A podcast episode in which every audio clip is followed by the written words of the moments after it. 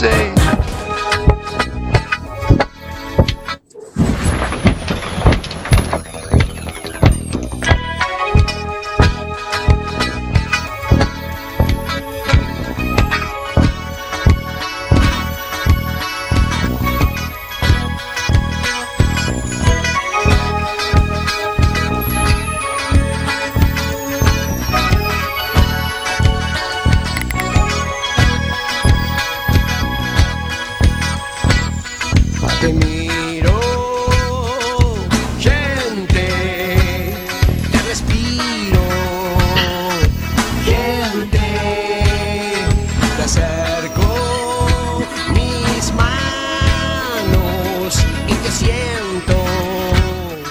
Buenas noches, conciencias.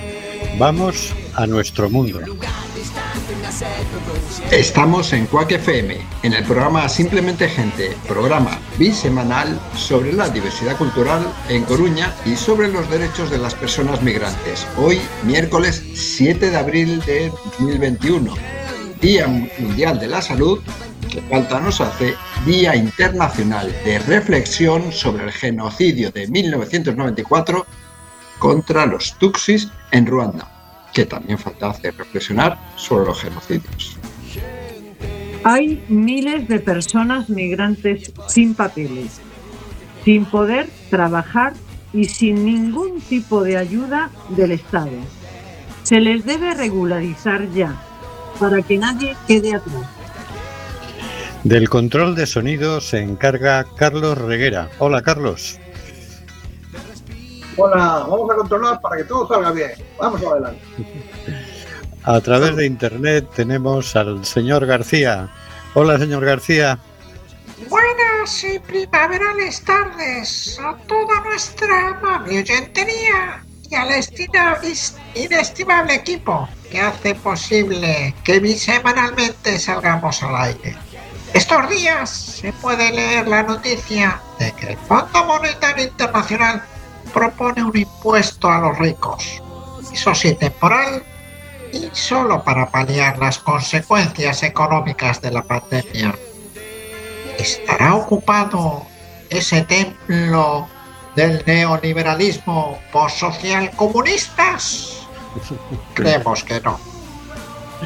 Bueno, esa es la misma propuesta que ha hecho Joe Biden, el presidente de Estados Unidos, al Congreso.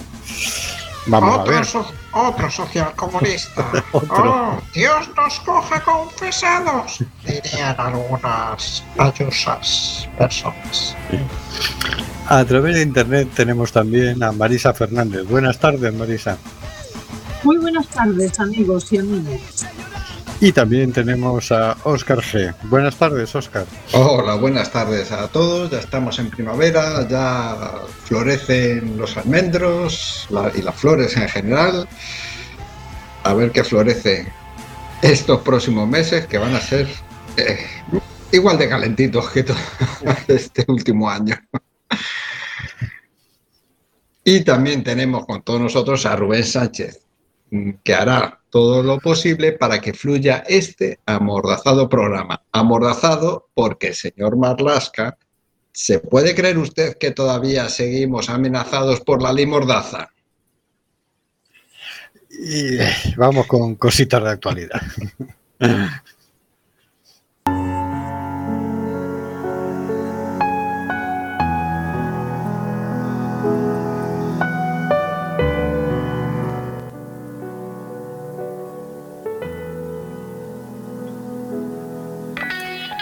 Adelante, señor García.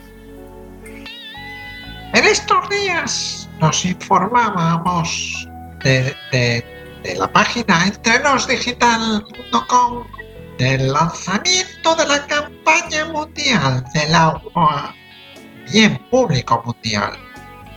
Esta campaña viene a denunciar que el agua sigue siendo una mercancía saqueada, sometida a una devastadora dominación comercial y financiera. El agua está enferma en todas partes, contaminada, explotada hasta agotar sus fuentes. Los ríos están muriendo, los lagos están secando. Más de un tercio del agua de los acuíferos del mundo no es apta para el uso humano. Más de mil millones, perdón, más de mil niños menores de 6 años mueren cada día por enfermedades causadas por la falta de agua o su mala calidad. 2.100 millones de personas no saben lo que es el agua limpia. 4.200 millones de personas no tienen un baño en buenas condiciones. Hoy en día no se puede detener la brutal y depredadora toma de posesión del agua de la tierra por parte de intereses privados ávidos de dinero. El pasado 22 de marzo, Día Mundial del Agua, el Ágora de los, de los habitantes de la Tierra lanzó una campaña para una lucha por el agua bien público mundial. El objetivo, detener la, la devastación del agua perpetrada por las poderosas oligarquías mundiales que siguen tratando el agua para la vida antes un bien común como una mercancía cada vez más escasa y por tanto rentable. Al cotizar en bolsa desde el 7 de diciembre, estos verdaderos depredadores han confirmado explícitamente que no tienen intención de detener su saqueo del agua y de la naturaleza. En un contexto de creciente escasez, la inseguridad del agua se ha convertido en una característica de vida en nuestra tierra. Detengamos a los saqueadores. La campaña tiene tres objetivos principales liberar el agua de las finanzas depredadoras, empezando por prohibir que las empresas que cotizan en bolsa especulen con el agua necesaria para la vida y entregar la gestión de los servicios de agua a nivel de cuenca a un gobierno público comunitario del agua. Asegurar el agua garantizando su salvaguarda, su buen estado ecológico y su capacidad de regeneración natural como un bien público global que no puede ser enajenado ni privatizado, y reconociendo los derechos de la naturaleza, otorgando personalidad jurídica a los ríos, lagos, humedales, etc. Sacar el agua de la cultura de la rivalidad y la violencia, promoviendo prácticas de vida desde lo local hasta lo planetario, basado en la corresponsabilidad, el compartir, el respeto a los derechos universales a la vida de todos los habitantes de la Tierra, la solidaridad y la fraternidad, a contrario de lo que está ocurriendo y de lo que seguramente ocurrirá si no se invierten las tendencias. La resiliencia debe ser colectiva, mundial. Para más detalles, se puede consultar, eh, detalles de la campaña se puede consultar en la página web agora-humanite.org y también nos invitan para una primera reunión web informativa el próximo 15 de abril a las 18 horas. Para asistir a esa reunión se puede, se tiene que enviar un mensaje al siguiente correo agora.humanity la última y arroba gmail.com Repetimos, agora.humanity.gmail.com Las expresiones de interés y apoyo son bienvenidas, nos dicen desde los eh, promotores de la campaña. Interesante esta campaña. Ahora que el agua cotiza en bolsas, en las bolsas especulativas, puede convertirse en un bien exclusivo, como lo es la vivienda siendo un elemento vital para la subsistencia de las personas. Parafraseando a lideresas centralistas, libertad o especulación financiera.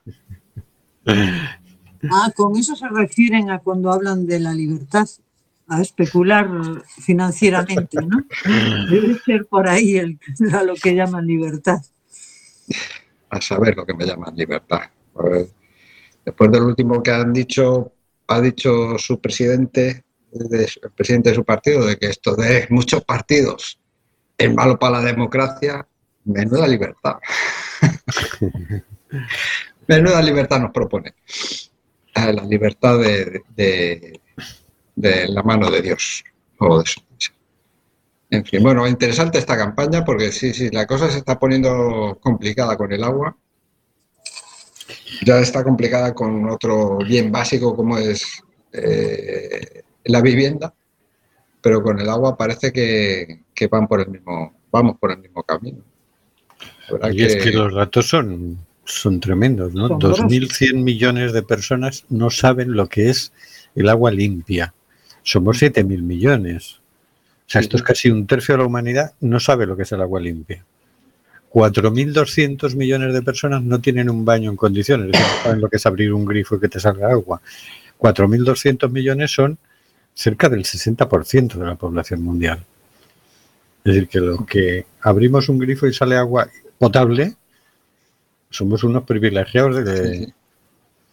Que a nosotros nos parece que eso es lo normal, lo de la mayoría. No, somos una minoría, ¿no? Claro, claro, efectivamente. Sí, Acabo de sí, alucinar. sí, sí, no, es- no tienen, no tienen, no tienen, no tienen, no tienen- no sé lo que no tienen. No tienen pudor ninguno en enriquecerse de lo que sea, como sea y, y De a costa de que sea.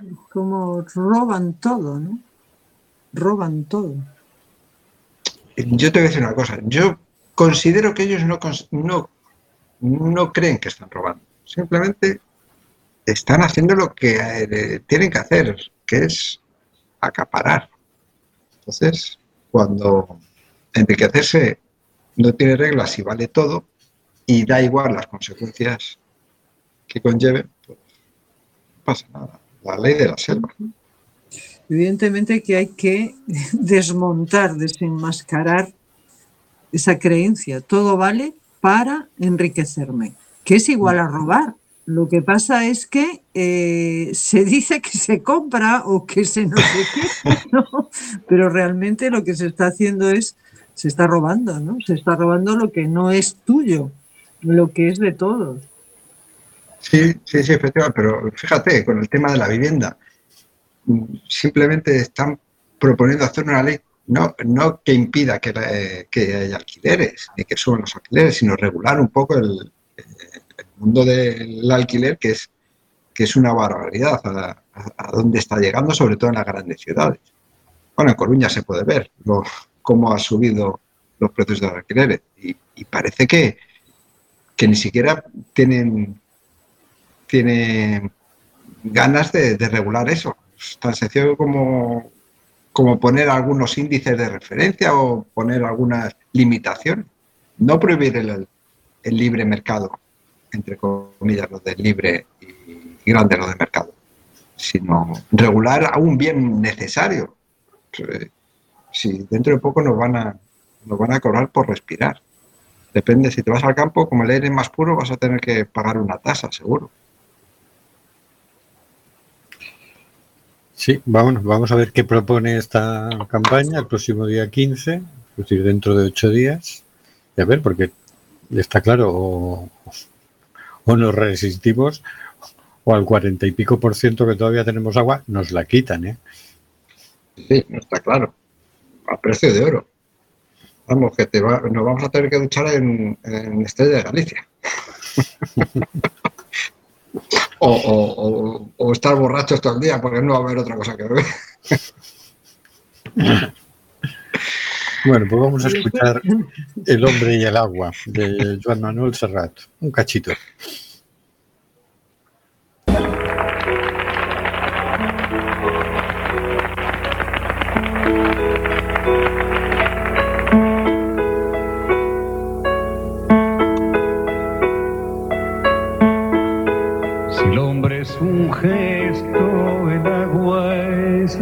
Historia.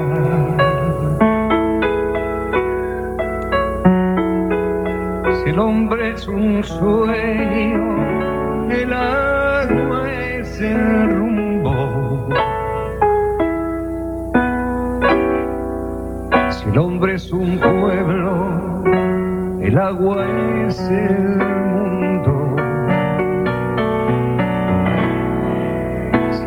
el hombre recuerdo, el agua es memoria.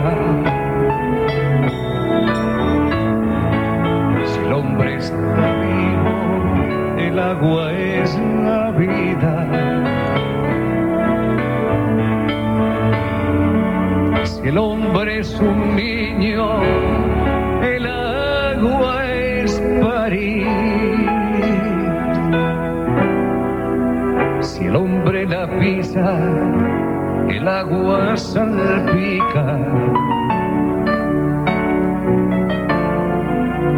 Cuídala como cuida ella de ti. Brinca, moja y vuela,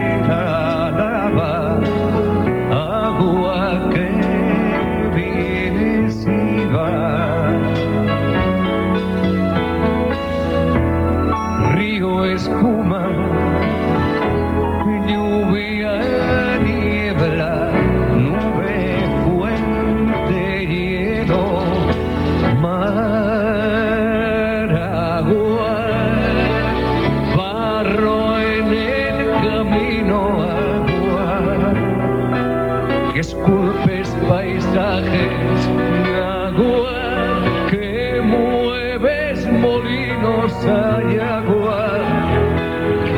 que me da sed nombrarte,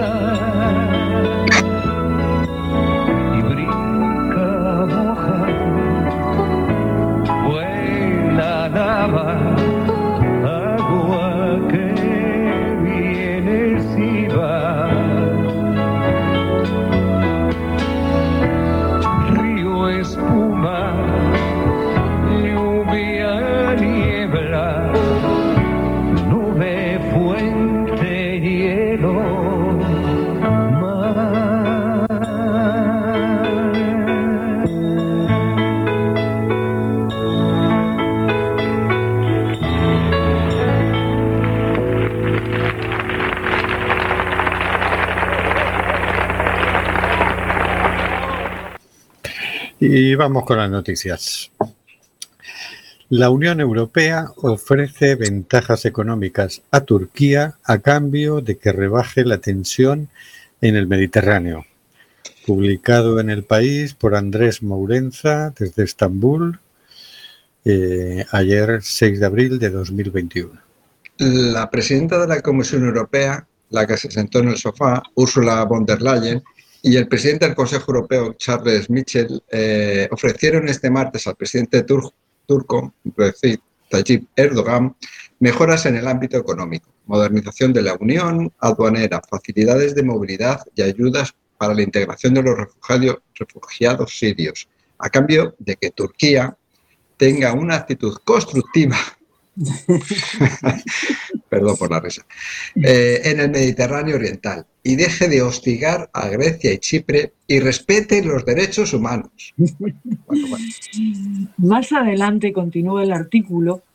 Con todo, la presidenta de la comisión arguyó que todos los avances están condicionados al respeto de los derechos humanos en Turquía. Los temas de derechos humanos no son negociables. Hemos sido muy claros en esto, aseguró. En la reunión con Erdogan, los dirigentes europeos pidieron que revierta la decisión de salir del Convenio Europeo contra la violencia machista, que cumpla las sentencias del Tribunal de Estrasburgo que exigen la puesta en libertad del líder político kurdo Selahattin Demirtas y del filántropo Osman Kavala y que cese la persecución de partidos y medios de la oposición. Organizaciones de derechos humanos e incluso representantes del Parlamento Europeo habían sido muy críticos con los hechos de que la Unión Europea lleve a cabo una visita de tan alto nivel a Turquía en un momento en que Erdogan ha pisado el acele- acelerador de la represión a la oposición. Con todo, hay quienes piensan que lo que realmente importa a los dirigentes europeos, más que la actuación de Erdoga- de Erdogan a nivel interno, es que mantengan el proceso de distensión en el Mediterráneo y deje de crear problemas a los Estados miembros de la Unión Europea. Más adelante continúa el artículo. El aspecto donde más claramente esta relación adopta esa forma transaccional es la cuestión migratoria.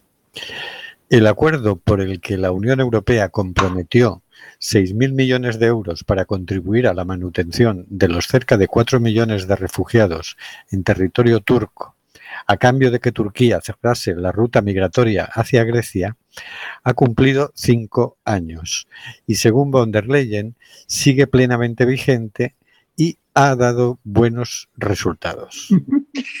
Por eso de respetar los derechos humanos. Bueno, sigue la noticia diciendo, es cierto que el número de llegadas de migrantes y refugiados a Grecia se ha reducido a casi 900.000 en, en 2015 a 75.000 en 2019, hasta 15.000 en 2020 y menos de 2.000 en lo que va de año. Y que también ha bajado el número de muertos en el mar Egeo.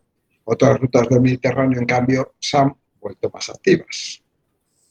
Von der Leyen anunció que la Comisión Europea presentará en breve una propuesta para continuar el apoyo financiero a Turquía, también a Líbano y Jordania, que ahora se centrará menos en la ayuda de emergencia y más en crear las condiciones para que los refugiados puedan ganarse la vida por sus propios medios. Es decir, dicen, programas de formación y de capacitación laboral, así como infraestructuras para las ciudades que los acogen. Eso sí, la líder europea pidió a Turquía que cumpla su parte del trato y cierre completamente la vía al tráfico de personas, además de comprometerse a que le sean devueltos aquellos migrantes que lleguen a las islas griegas de manera irregular. Las autoridades turcas, por su parte, se quejan de que Grecia está abandonando en mar abierto a refugiados y migrantes, incluso aquellos que ya han llegado a tierra, sin siquiera procesar sus casos, lo que viola todas las normas de asilo. Bueno, Bonita noticia, ¿no? sí, sí, yo- Llena, llena de... Esto Tur- no tiene Turquía acaba de decir que no quiere saber nada con tanto feminismo europeo y entonces cuando han recibido al, al presidente eh, de, la- del Consejo Europeo y a la presidenta de la Comisión Europea resulta que no había silla para la presidenta.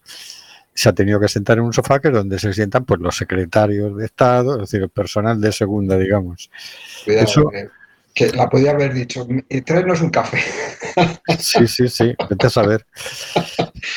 Y entonces van estos y les dicen, oiga, que tiene usted que respetar los derechos humanos. Eso sí, no sabemos muy bien a qué se refieren, porque desde luego al derecho a la libre circulación de las personas, no. Le vamos a seguir pagando para que incumpla el derecho a la libre circulación de las personas, ¿no? Que no sé si el artículo 13 lo han quitado ellos en su imaginario de la Declaración de, Derechos Humanos. a ver, el 13, que es el número de la mala suerte. Para los anglosajones es el día de los asesinatos. Pues hay que eliminarlo. El artículo 13 no sirve para nada. Supongo que será eh, un- Lo obviamos. Un tipo de laguna mental que tienen ellos con el 13, no sé. Sí, pues, lo digo yo. Bueno, de todas maneras, la noticia es completita. O sea, ya que Europa vaya a exigir o a pedir, exigir no vamos a quitar, a pedir a Turquía que cumpla los derechos humanos y lo que haga es invertir en externalizar la frontera, es decir, no me dejes que pasen por aquí. Sí, sí, sí, es que, ¿Qué, qué- qué- pero qué, qué me estás contando? o sea, son ¿Qué me dos estás locos. contando? ¿Qué derechos humanos? ¿Qué, qué, qué- qué?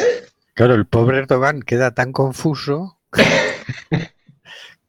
no sabe qué Ay, hacer. son dos locos en una habitación en donde no, donde no tienen principios de ningún tipo y quieren disimularlo. Es alucinante, ¿no? Qué barbaridad. Eh, yo creo que nuestros hijos o nuestros nietos, eh, cuando lean estas noticias, espero que, que- qué, ma- qué mala época tuvieron nuestros abuelos, qué mal estaba, qué, qué, qué derretimiento mental había, en aquella época. Oye, y hay otro detalle que es muy curioso, ¿no? Que dicen, eh, vamos a darle dinero para crear las condiciones para que los refugiados puedan ganarse la vida por sus propios medios, es decir, programas de formación y de capacitación laboral, así como infraestructuras para las ciudades que los acogen. Oye, ¿por qué no hacen eso en Europa? Sí, sí, sí, es como dices, ¿y por qué, por qué no lo traéis y dejáis de... Hombre, porque viajar contamina. Entonces, ya que están allí, que lo hagan allí, que luego van a venir todos en coche y van a. Es como que quieren tapar una situación llena de contradicciones por todas partes, ¿no? Todas Y además sí, revestida de derechos humanos. Es como que es que es muy difícil de explicar. Es que esto, yo- o sea, quisiera ver una tertulia en la cadena SER mm, comentando esta noticia, porque pues no puede ser, no puede ser que hagan esto.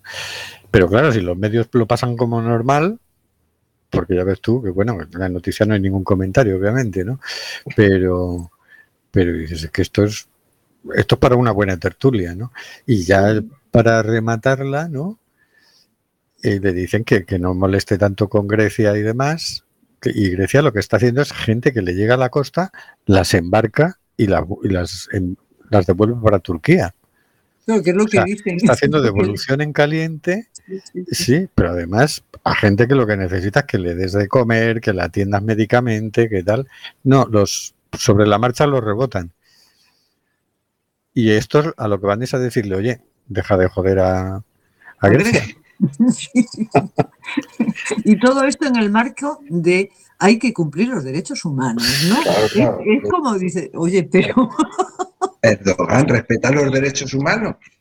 Deja que Grecia haga lo que sea, tú mantén aquí la puerta cerrada, que no pase nadie, que ya te, nosotros, está- ya te estamos pagando, claro, que aún está el contrato en marcha. y Y además llegarán nosotros- más, si te portas bien, llegarán más, llegarán más dinero. Yo no Bueno, sé. es vergonzoso. Está es- claro que, que en su en su espacio de representación lo- las personas migrantes no son seres humanos. no, no son personas. sí. Eh, Eso, es lo, eso es lo que, lo que parece, efectivamente. Bueno, vamos, con, vamos con la siguiente. Para seguir Me calentando. Me han invitado a mendigar en la calle para así poder comprar medicamentos. Noticia eh, publicada en el día.es por Pedro Fumero de Santa Cruz de Tenerife, el 6 de abril, o sea, el día de ayer. Decenas de usuarios del Centro de Acogida Integral CAI de Santa Cruz de Tenerife, en la antigua prisión Tenerife I, protestaron este lunes por la mala gestión en sanidad, escolarización, seguimiento a embarazadas, formación de adultos o la comida, entre otras cosas. Y vuelven a pedir libertad para viajar a la península u otros países europeos. Además, mujeres senegalesas afirman que no les entregan ropa y calzado para sus hijos, por lo que tienen que buscar entre la basura. Una joven suja- sujariana, subsahariana, perdón, Salima Tassal, afirma que desde Cruz Roja la han invitado a mendigar en la calle para que así pueda comprar los medicamentos que necesita. Esto se lo dice la Cruz Roja. Un portavoz de la ONG responde que la comida se elabora en base al criterio de un nutricionista y tiene los alimentos necesarios, que se da atención sanitaria una vez a la semana por voluntarios y que se realizan los trámites para escolarizar a los menores y advierte de que a los migrantes se les da ropa y material de higiene a su llegada y después se les renueva a quien lo pida. Abdul, natural de Senegal, afirma, estamos muy enfadados porque Cruz Roja no trabaja bien. Hay mucha gente, muchos niños no van a clase, muchos enfermos que no reciben medicamentos de atención, explica. Estamos cansados, concluye. Modú se identifica como vecino de la zona y denuncia que Cruz Roja no asume su responsabilidad. Se queja de que hay muchos compatriotas que llevan seis u ocho meses en Canarias sin poder salir y otros en dos semanas pueden viajar a la península. A su juicio, los usuarios no son tratados como seres humanos. Betty, también senegalesa, ejerce como intérprete y portavoz de residentes en el CAI. En su opinión, la comida no se hace todos los días. Admite que hay niños que sí van al colegio, pero solo les dan un bolígrafo y folios, pues carecen de libros o material escolar. Según Betty, Marta Sal tenía dolor de muelas, pero le dieron un calmante para el malestar del periodo menstrual. La mencionada joven senegalesa explica a su intérprete, ha sido invitada a que pida dinero en la calle para que así compre los fármacos que desea. Carlota Engama es enfermera e integrante de la Asamblea de Apoyo a los Migrantes, a las personas migrantes. Pensaba que los problemas estaban solo en las raíces y que las necesidades de los usuarios del CAI estaban cubiertas, pero están desatendidas a pesar de que son personas vulnerables.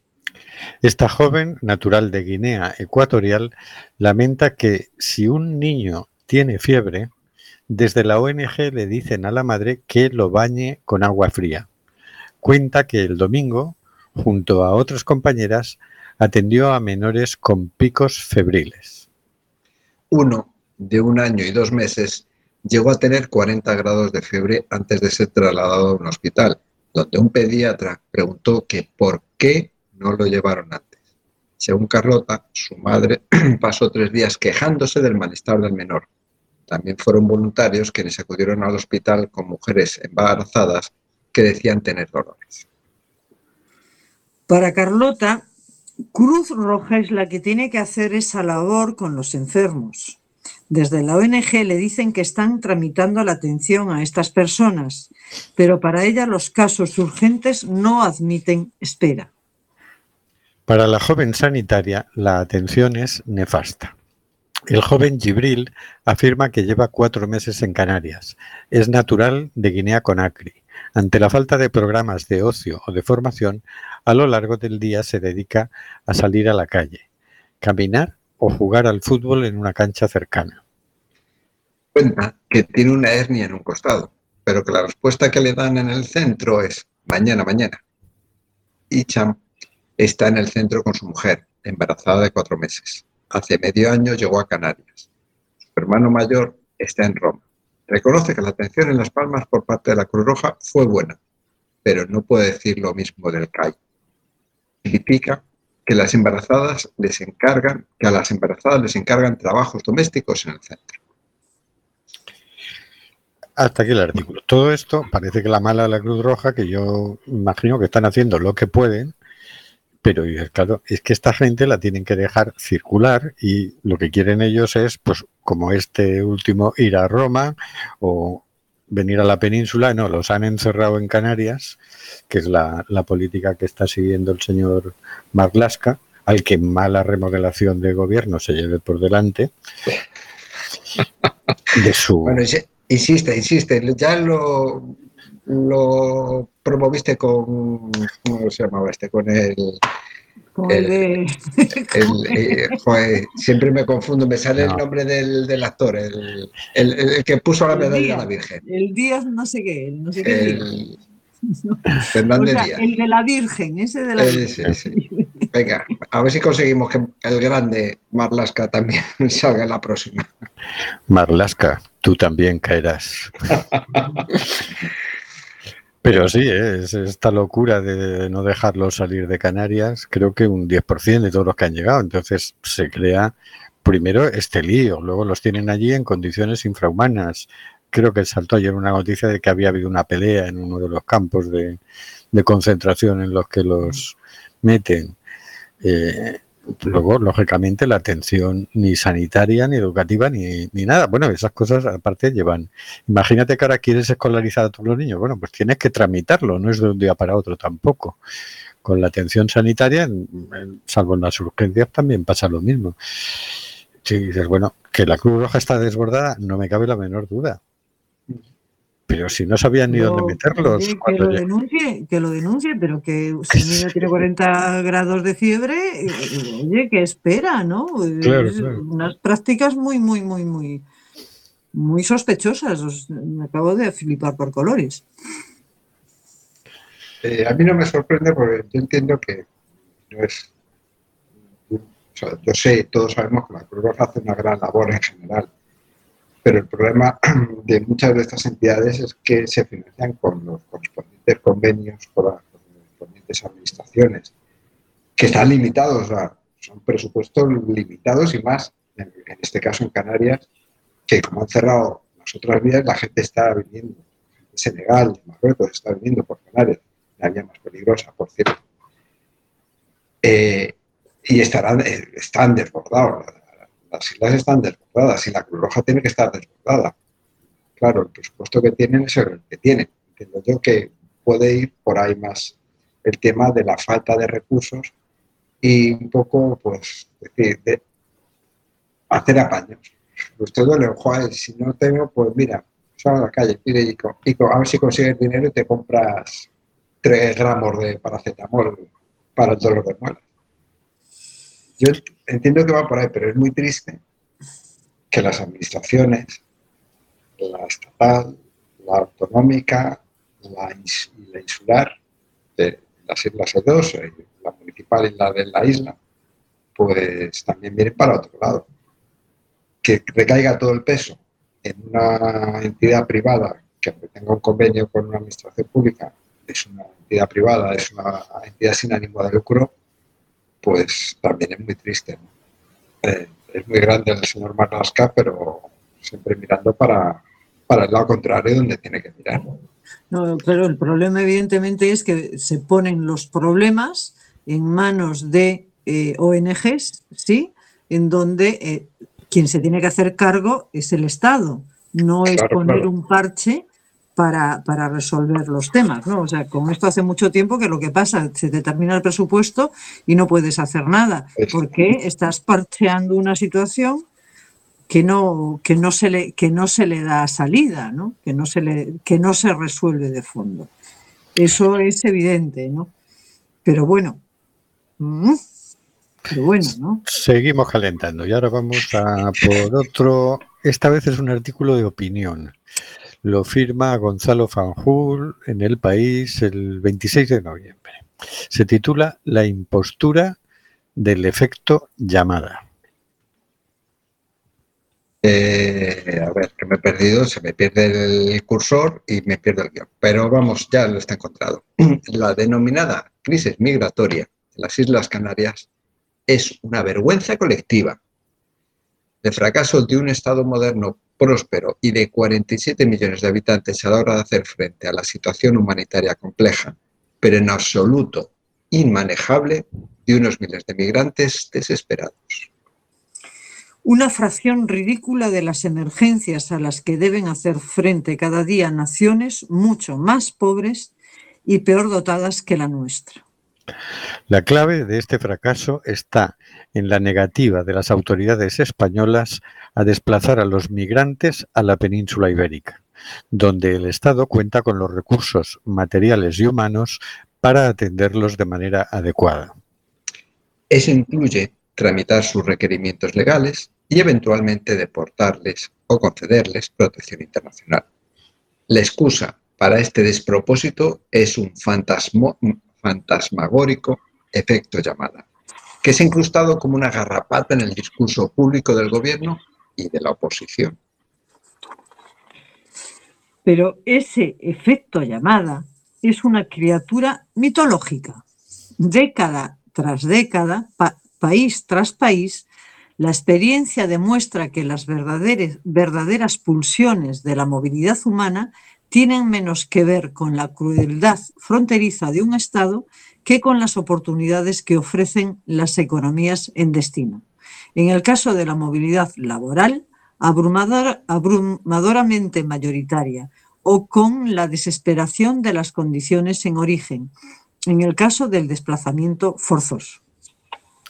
Con su numerito en las Canarias, España alargará, encarecerá y encanallará aún más las rutas.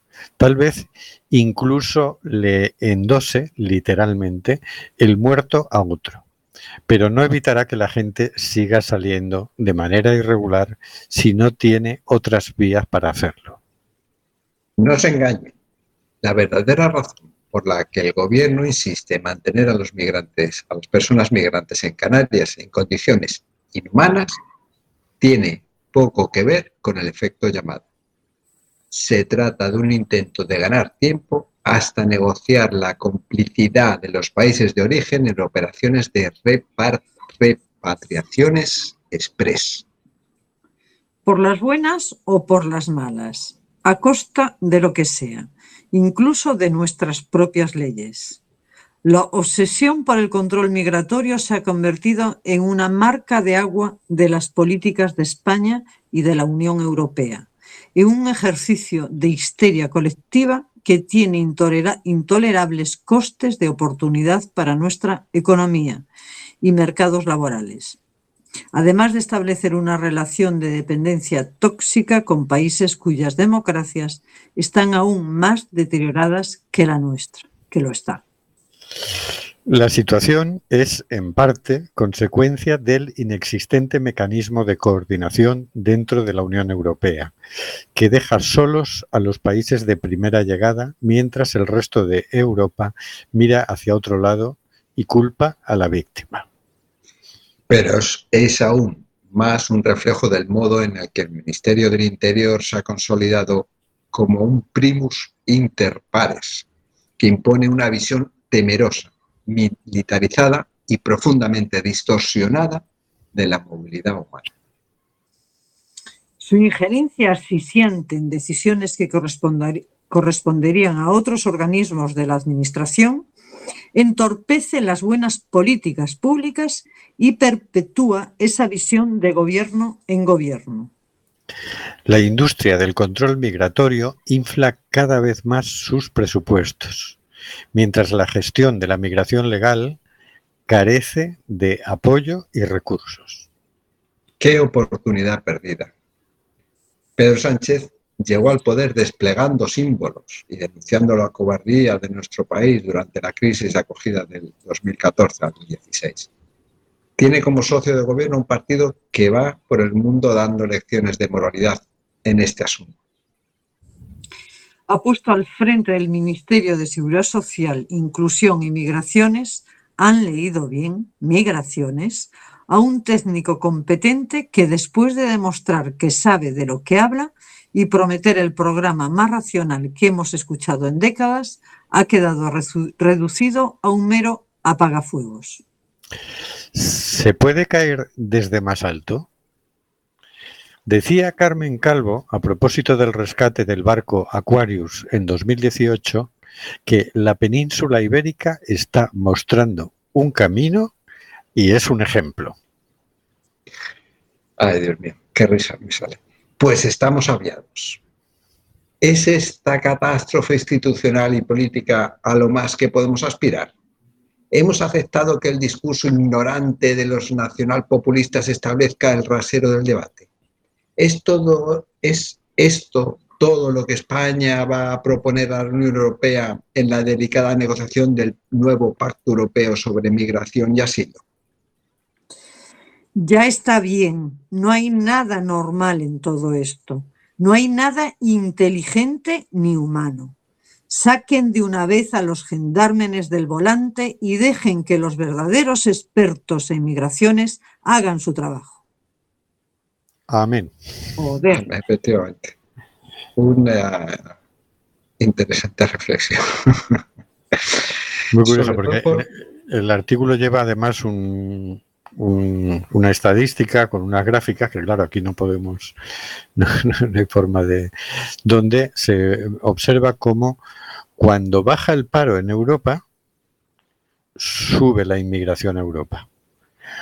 Cuando sube el paro en Europa, baja la, la inmigración a Europa. O sea, la gente, en cuanto ve que hay trabajo, viene. Cuanto ve que deja de haber trabajo, deja de venir. Ese es el único efecto llamada. No que trates con dignidad y respeto a las personas que entran por la frontera, haciendo ejercicio de su derecho a la libre circulación, derecho humano. No, Claro, derecho humano de los que hablaban con Erdogan, ¿no? sí, Perdón, perdón. no hay nada que perdonar. Es esta, esta inconsistencia total. Además, que, que dices, oye, o sea, que tú dices, voy a eh, maltratarlos física, psicológicamente, legalmente, voy a negarles sus derechos, eh, para que así sirvan de ejemplo y otros no, no vengan. Esto que es, vamos a domesticarlos a base de palos. Es como, nuevamente, que oye, que son seres humanos, joder. Para el señor Es- Grande Marlasca, ¿no? No, el otro día, perdonad, es una anécdota que mm, a lo mejor no viene al caso, pero me llama la atención de la mirada que tenemos, ¿no? Un señor de aquí, de Coruña, eh, me decía que él, bueno, me decía que de, bueno, sus clientes había muchos gitanos y que era un lío, ¿no? Tenía un problema. Dice, porque es que lo- el problema es que no se dejan cambiar. No, me quedó esa expresión en la cabeza. Los gitanos no se dejan cambiar. Y dices, ajá, o sea, la cosa es que nosotros tenemos que cambiar al otro para que sea como nosotros. Es como lo mismo, ¿no? Claro, Es que bueno, lo tengo que somos- coger, no. Y el, cambiar. El ejemplo a seguir, somos el modelo a seguir. Es como esa mentalidad, esa mirada, ¿no? Que dices, pero, pero que nos hemos creído, ¿no? El ejemplo. perdón, perdón Bueno, por la. Nada. No pidas tanto perdón que no.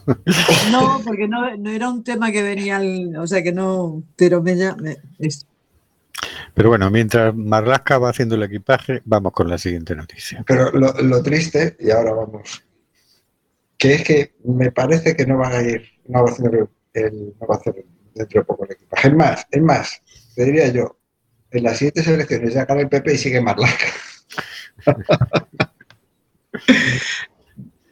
Seguimos. Vamos seguimos. allá. Briançon, el pequeño pueblo de los Alpes que acoge a migrantes para que no mueran congelados. Publicado en el diario.es por Germán Aranda Millán el 4 de abril. Cuando Mamadou, maliense de 26 años, perdió las piernas en la nieve de los Alpes y Marianne Chot vio su foto, algo se movió dentro de ella. Criada en el municipio alpino de Briançon y después de pasar 12 años alternando París eh, eh, con el Himalaya, esta etnóloga había decidido poco antes regresar a su pueblo natal, uno de los más altos de Europa, a 1.300 metros de altitud, para criar a su hijo. y se reencontró con su tierra a través de la casa Refugio Solidaridad, de acogida a personas migrantes, ubicada en el mismo pueblo y que protagoniza su documental. Esta película da inicio al Festival de Cine y Derechos Humanos Impacte, que celebra su primera edición entre el jueves 8 de abril y el domingo 11, con programación simultánea en Barcelona, Girona, Lleida y San Feliu de Llobregat y posteriormente en la plataforma Filmin. En el documental, María da voz a, las personas migrantes que pasan por esa casa de acogida, retratándolas más allá de, la de su travesía migratoria. Después de ser víctimas de tráfico de esclavos en Libia, en ocasiones de haber pasado meses o incluso años cruzando el continente africano, afrontan un último escollo no menos duro en su paso de Italia hacia Francia, cruzar la frontera atravesando los Alpes. Allí, según denuncia el documental y reitera en conversación telefónica, la directora, la persecución policial les lleva a situaciones más peligrosas. Los controles fronterizos se han endurecido y en la huida algunas personas migrantes han llegado a perder la vida.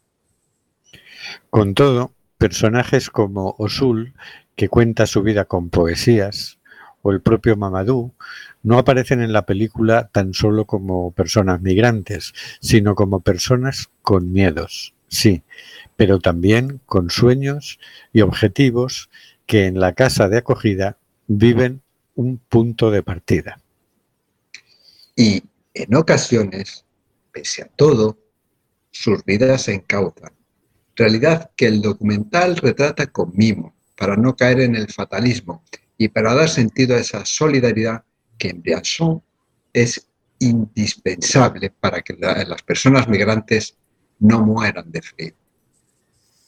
Después del documental, no obstante, la realidad de Briançon ha cambiado y el alcalde ha decidido que se cierre el refugio, cuenta Marianne. Los voluntarios y voluntarias han conseguido que entidades de mecenazgo sufragen un nuevo edificio de acogida, pero una vez más las instituciones no cumplen con su papel, denuncia la etnóloga y cineasta, que además añade otra problemática. Grupos de extrema derecha que se han presentado en el pueblo para asediar a las personas migrantes por, por no tener papeles con la permisividad, permisividad de la policía. Hay otra cosa que ha cambiado, añade Marianne. Si antes teníamos a jóvenes migrantes africanos, en los últimos tiempos nos encontramos familias enteras que vienen de Af Afganistán o de Irán y muchos de ellos llevan años de travesía. Vienen con hijos de pocos días o semanas que han nacido por el camino, apunta. Qué bueno que hay buena gente. Este documental, a ver si está en el próximo Cinema Beiro. No sé, Yo no lo dejo caer por si alguien de los que organiza Cinema, Cinema Beiro se entera. Anda por ahí. No lo sé, no lo sé. Eso hay que hablar con la directora. Tiene muy No, con los de Mundo Sin Guerras, que son los que... Yo me acuerdo, leyendo esta noticia, me acuerdo de otra noticia que dimos ya no hace, hace tiempo. No sé si os acordáis vosotros de, de que estas personas de, de la frontera Francia-Italia estaban siendo denunciadas y multadas por eso, por ayudar a, estas personas migrantes que, que estaban en Italia y se trasladaban hacia Francia, pues a lo mejor para quedarse en algún sitio de Francia o para seguir yendo a Alemania o a, o a donde quisieran ir, eh, tuvieran alguna referencia familiar. Eh, me ha acordado esa situación. Eh, afortunadamente sigue habiendo gente, aunque siempre hay otros que ponen echan palos, meten palos en las ruedas, sigue- habiendo gente que, considera que los derechos humanos es una cosa que hay que cumplir y que como no nos pongamos en marcha entre nosotros, aquí no hay ni derechos humanos, ni el 13, ni el 14, ni el, ni el ninguno, ni el 1. Ninguno de los artículos. Así es. Así es. Sí, yo creo que está claro, ¿eh? igual que decíamos al principio con el tema del agua, es decir, o, Efectivamente. o- o la gente nos hacemos cargo de nuestros temas, o si lo dejamos todo delegado en manos de, de los políticos profesionales, pues este es el resultado. No da mucho más de sí el tema, ya son muchas décadas, ya el experimento ya lo hemos hecho, es decir, vamos a dejar que los políticos resuelvan los temas. Y mira tú, Sí, sí, el tema es cómo se hace la movilización de los pueblos, ¿no? Porque los pueblos están muy despistados. Entonces, ese es un problema grave que tenemos, como para que la gente se dé cuenta de la barbaridad que nos están haciendo, ¿no? Bueno, yo creo que empieza a pasar, va pasando, es decir, cada vez estamos más pobres, ahora en cuanto nos quiten el agua, a lo mejor alguno reacciona, ¿no? No sé. Pues no sé. eh, yo lo que creo es que como no espabilemos, nos vamos a comer entre nosotros. Como sigamos los mensajes que están calando, que están calando no en toda la gente, pero sí son lo suficientemente, eh, tienen el suficiente eco, sobre todo por parte de los medios de comunicación, los masivos, como para que la gente se los, se los pueda creer.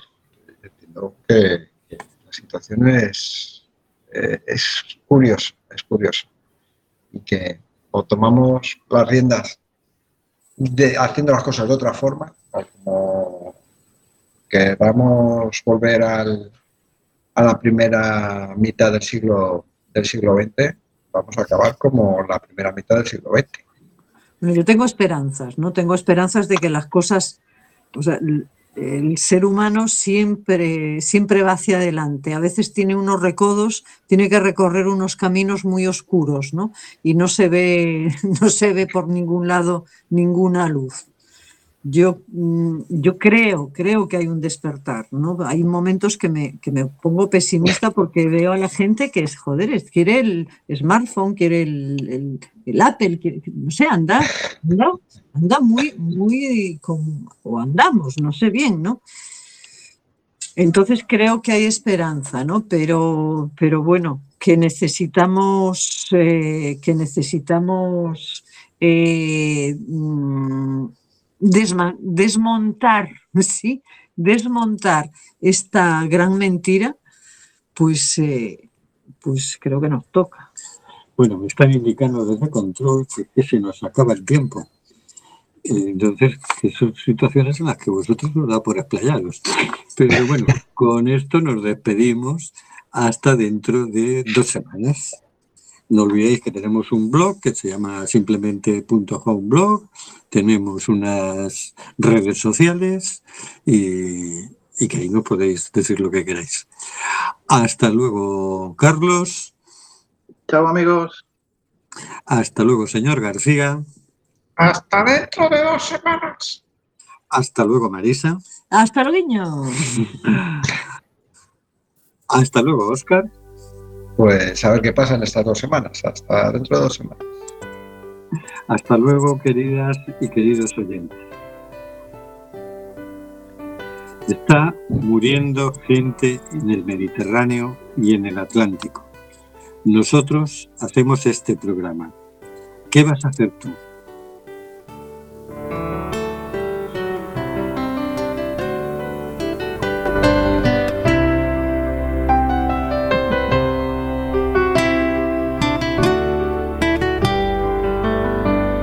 Amazonas nos llega el suspiro que alimenta al hijo que vive en Chalpín. Y en Namibia se escucha el ronco